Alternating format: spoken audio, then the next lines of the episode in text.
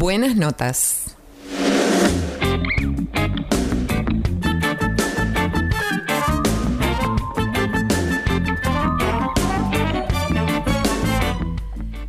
Tres minutos han pasado de las 11 de la mañana, nosotros continuamos en buenas notas y ahora vamos a abordar uno de los temas que habíamos presentado al principio de este programa, que tiene que ver con el asesinato de Roque Jesús Bayaza, de 19 años, este joven eh, del barrio siglo XX, sector 750 viviendas, quien em, fue asesinado, eh, esa es la información que tenemos hasta ahora, y em, por un disparo, dos disparos, digamos, que salió del arma reglamentaria de un policía que está prendido, Diego Sebastián Arevalo.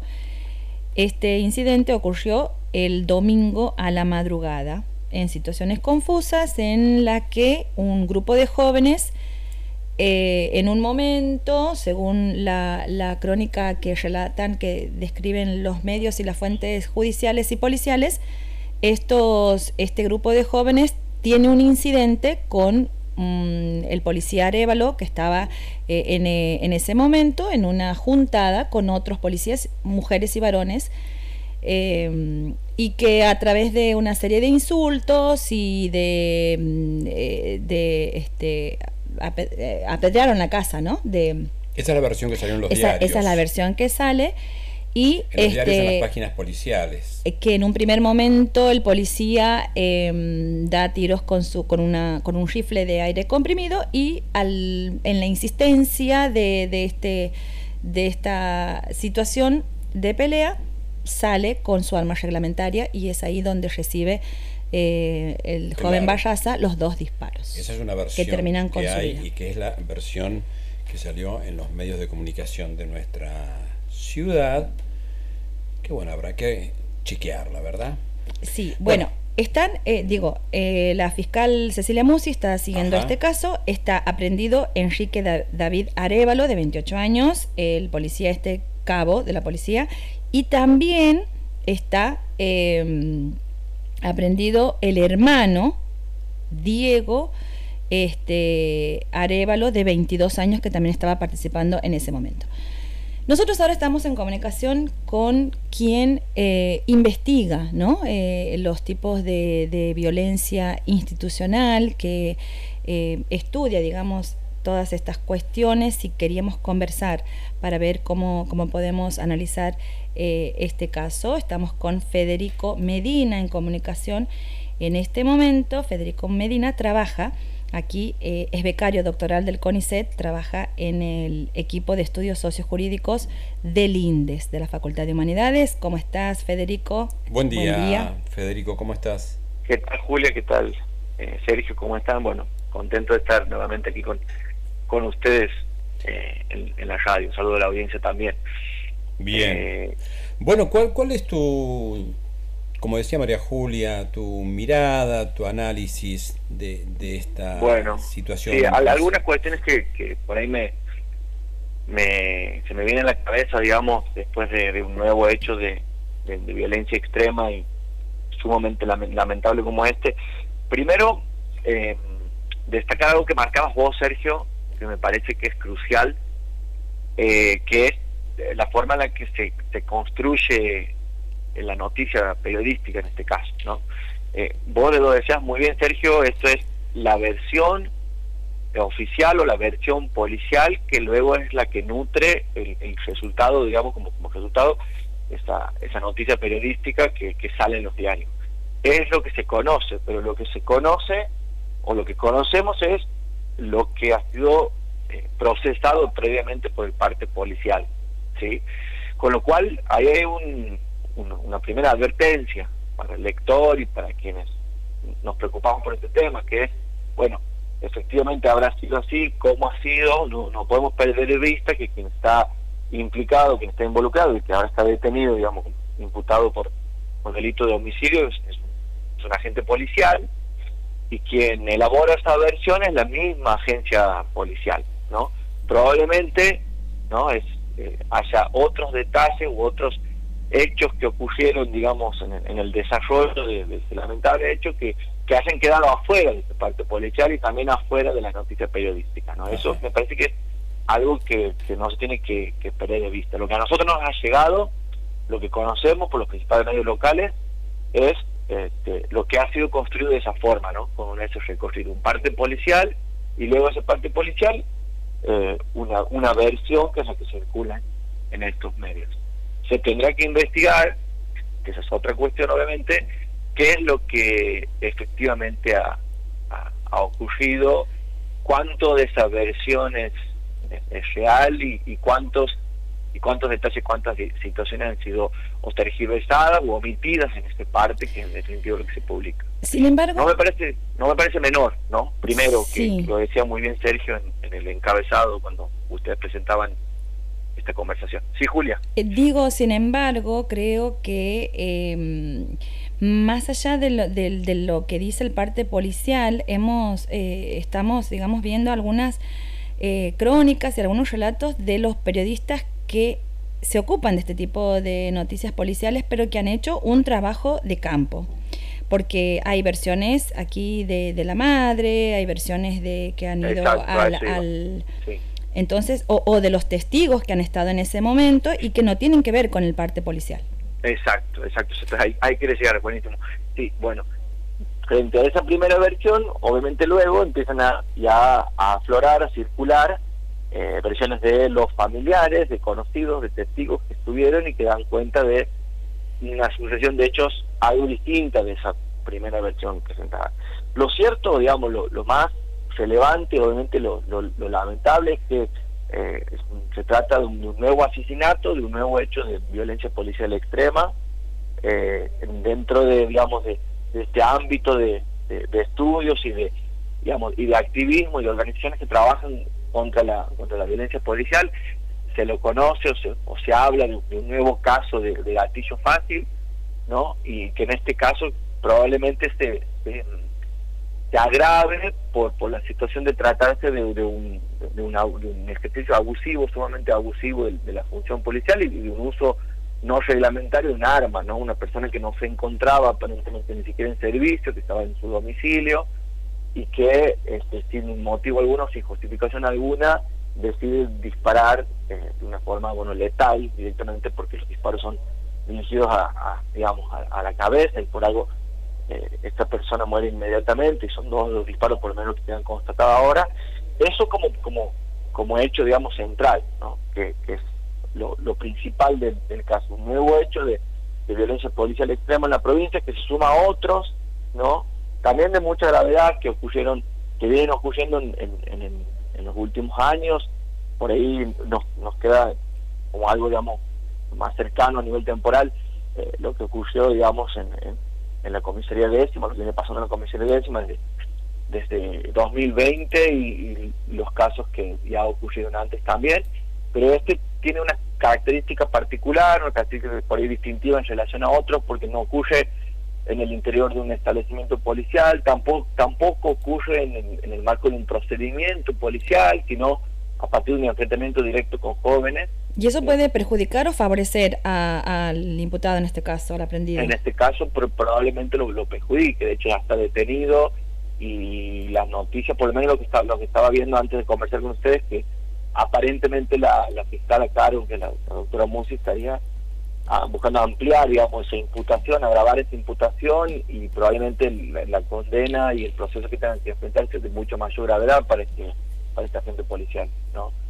Este, en, este caso, inclusive, tampoco hay, que tener en cuenta también, pues por ahí pensaba, eh, no se trata de, digamos, de una, una situación con, con un joven o con un adolescente que haya sido, digamos, este, en el marco de una situación de robo o por cometer un delito o que tenga en, este, en su haber, digamos, en sus recorridos diferentes este, situaciones vinculadas al delito, que haya sido constantemente perseguido o hostigado por el accionar policial, eh, o víctima de violencia en, otra, en otras situaciones, y esto haya desembocado en una situación de extrema violencia, como en este caso.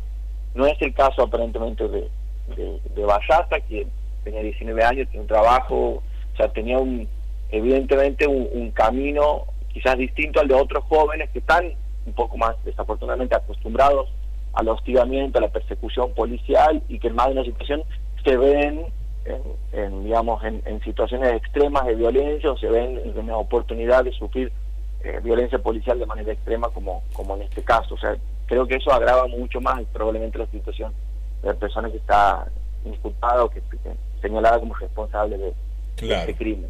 Em, quería preguntarte, Federico, si, si esto encuadra, siendo un caso en donde participa un, policía, eh, que además estaba en su domicilio, eh, si esto encuadra como violencia institucional.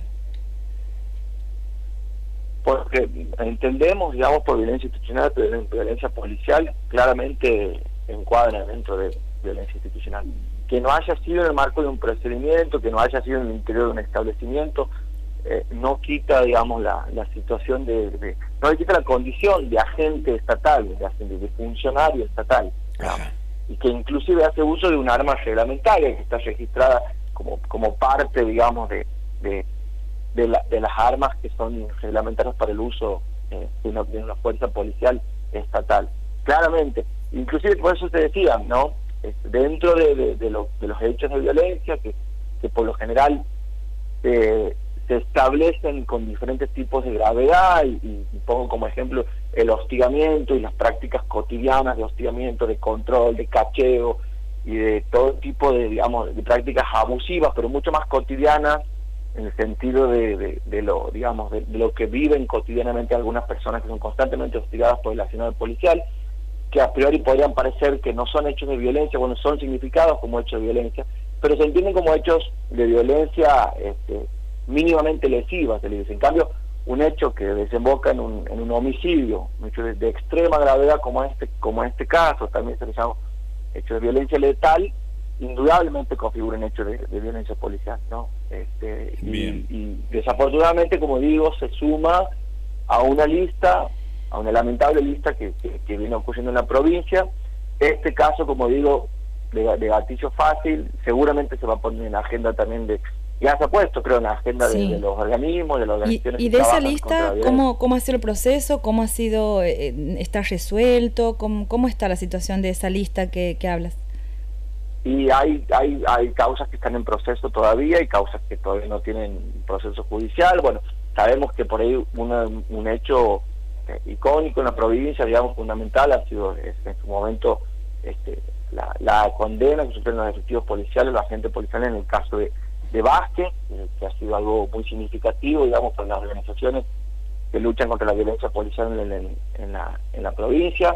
El caso de Mauro Coronel, que también es un hecho muy, como lo decía, muy, importante, que ocurrió durante la, primera parte, digamos, de, la pandemia, si no me equivoco, abril del, del 2020, bueno, sigue aún en, en, proceso, eh, no son corrientes, Julián, o sea, no son comunes las condenas por, por violencia policial. Por eso que cobra gran significado, el, el, cobra gran significado esta, esta condena por, por el caso de, de Vázquez, ¿no? Que ocurrió, ocurrió en 2013 el caso y bueno, el juicio se, llevó adelante después. ¿Qué va a ocurrir con esta, con este caso, con esta situación? No lo sé, probablemente dentro de poco también digamos, ahora en agosto, en este mes, se viene un, hecho también significativo para las organizaciones. Todos los años, este, los 27 de agosto, se celebra eh, a nivel nacional una marcha que se llama Marcha contra el Gatillo Fácil. En Santiago de Estero las organizaciones vienen replicando, vienen adhiriéndose, digamos, a esta marcha y vienen haciendo eh, esta marcha en Santiago este, a finales de agosto. Seguramente este año, justamente por, por, esto, eh, cobrará otro significado, tendrá otra envergadura, porque desde hace un tiempo que no había un caso, digamos, de, como este, ¿no? De, este tenor eh, categorizado o que se lo pueda categorizar como, como un hecho de gatillo fácil. Y, y, habrá que ver cómo continúa el proceso judicial. Por lo que por lo que he podido averiguar, que no es mucho, que es lo que circula, me parece, en general en los medios, eh, este, la intervención en el caso de, la, de la Fiscalía está buscando ampliar y, agravar la, digamos, la situación procesal de, del agente policial que esté involucrado en, este caso, que si no me equivoco es Arevalo. Arevalo, sí. Sí, eh, bueno, estamos escuchando, repetimos, reiteramos a la audiencia el, a Federico Medina, doctor en Humanidades, docente de la Facultad de Humanidades e integrante del equipo de estudios sociales en derechos humanos del INDES. Ahora sí. Sí, eh, justamente sobre esto, y es mi última pregunta, Federico, quería preguntarte, eh, como integrante del equipo de derechos humanos del, del Instituto de Investigación del Instituto de Investigación eh, UNCE CONICET INDES, Quería preguntarte cómo abordan desde ese instituto este tipo de casos eh, en términos metodológicos. En términos metodológicos, este tipo de casos. Sí. Mira, ¿cuál es el eh, abordaje que se realiza para para para realizar la investigación eh, académica, científica? De los hechos de violencia policial. Mira, nosotros tenemos, este, al menos nuestro nuestro equipo de investigación tenemos diferentes eh, líneas, si se quiere, o se están formando, digamos, diferentes líneas dentro del equipo. Una de esas es la, que tiene que ver con, con, la, con la violencia policial, en donde me, me encuentro, y en particular, digamos, la violencia policial seguida contra adolescentes, contra jóvenes, digamos, este, que quizás sería el, el, caso por el que, bueno, estamos conversando. Y a, a, nivel metodológico, son distintas, digamos, los, los abordajes que hacemos. En términos generales, te diría que seguimos metodología o optamos, digamos, ocuparnos este tema siguiendo metodologías de, tipo cualitativo, priorizamos el, el acercamiento a, a, a, las víctimas, a las víctimas de violencia policial, a las víctimas de hostigamiento policial, eh, priorizamos el acercamiento a los familiares y a las organizaciones para conocer eh, cómo este, desarrollan sus luchas, que qué significados y, qué sentidos le atribuyen a sus, a sus acciones. Buscamos conocer cuál es el repertorio ¿no? de las organizaciones para poner en agenda los hechos de violencia policial y que se aborden eh, dentro de la, de la realidad local, que las autoridades, que los organismos estatales que tienen que ocuparse del tema eh, activen ¿no? las acciones para ocuparse de esto. En general, como si lo tendría que resumir, te diría que a nivel metodológico, realizamos este tipo de, diseños metodológicos, digamos, más bien etnográficos. Eh, en mi caso particular, he trabajado con jóvenes, algunos hoy están cumpliendo condena en el, penal de adultos, otros están en libertad, pero son jóvenes que han sido constantemente eh, este, víctimas de, violencia, de hostigamiento, de, torturas en, en, la vida pública, de torturas en el interior de las comisarías. Eh, en algunos casos tenemos otras compañeras que no siguen ese tipo de abordaje, pero que lo hacen a partir de estudios de casos y están estudiando casos emblemáticos de violencia policial en Santiago, como por ejemplo eh, eh, es el caso de, Tino Farías, ¿no? Este, que, bueno, trabajando con, con, la madre, con la familia de Tino, bueno, depende, digamos, la situación, si se hace un estudio de casos o se abordan diferentes casos, pero en términos generales lo que buscamos es eh, trabajar de esta forma a nivel metodológico, priorizando entrevistas en profundidad, priorizando observación, participando de marchas, participando de eventos para conocer de cerca, digamos, qué es lo que mm. se pone en juego en, tanto en familiares como en víctimas a la hora de, visibilizar y de, y, de sostener una demanda contra la violencia policial. ¿Y tienen contacto o conocimiento de los casos que se dan en, en el interior de la provincia? Eh, en el interior de la provincia no tanto, porque la verdad que todos los, por lo menos en el equipo nuestro, todos los casos que, de los que nos estamos ocupando y que, son objeto de estudio, digamos, están centrados en, digamos, en el centro urbano, digamos, Santiago Banda, digamos, en diferentes ámbitos barriales, el del Bosco, el, el, el Pancará, el barrio Belén, digamos, hay, hay por ahí algunas en, en, la Católica, en el 8 de abril, en el interior de la provincia no, porque, bueno, también tiene que ver con cierta capacidad de acción. Entonces, somos un equipo en formación, eh, no tenemos todavía investigadores o investigadores que, estén como focalizando su, su estudio en alguna en algún hecho o en alguna situación vinculada al, interior al interior provincial que obviamente ocurren que obviamente pasan este, pero bueno todavía no, no, lo hemos abordado no lo hemos estudiado este, Fede te mandamos. respondido, sí. Hola, hola. Muchas gracias, muchas gracias, sí, por, por esta mm, participación y por tu información. Y, y, un abrazo, gracias por la entrevista. Gracias a ustedes por, por los minutos y espero que haber aportado algo en relación a este tema. Un ah. abrazo, que tengas un buen día. Ah, hasta luego, hasta, luego. Hasta luego. Bueno, ahí entonces escuchábamos a Federico Medina, que es integrante del equipo de investigación de temas vinculados a los derechos humanos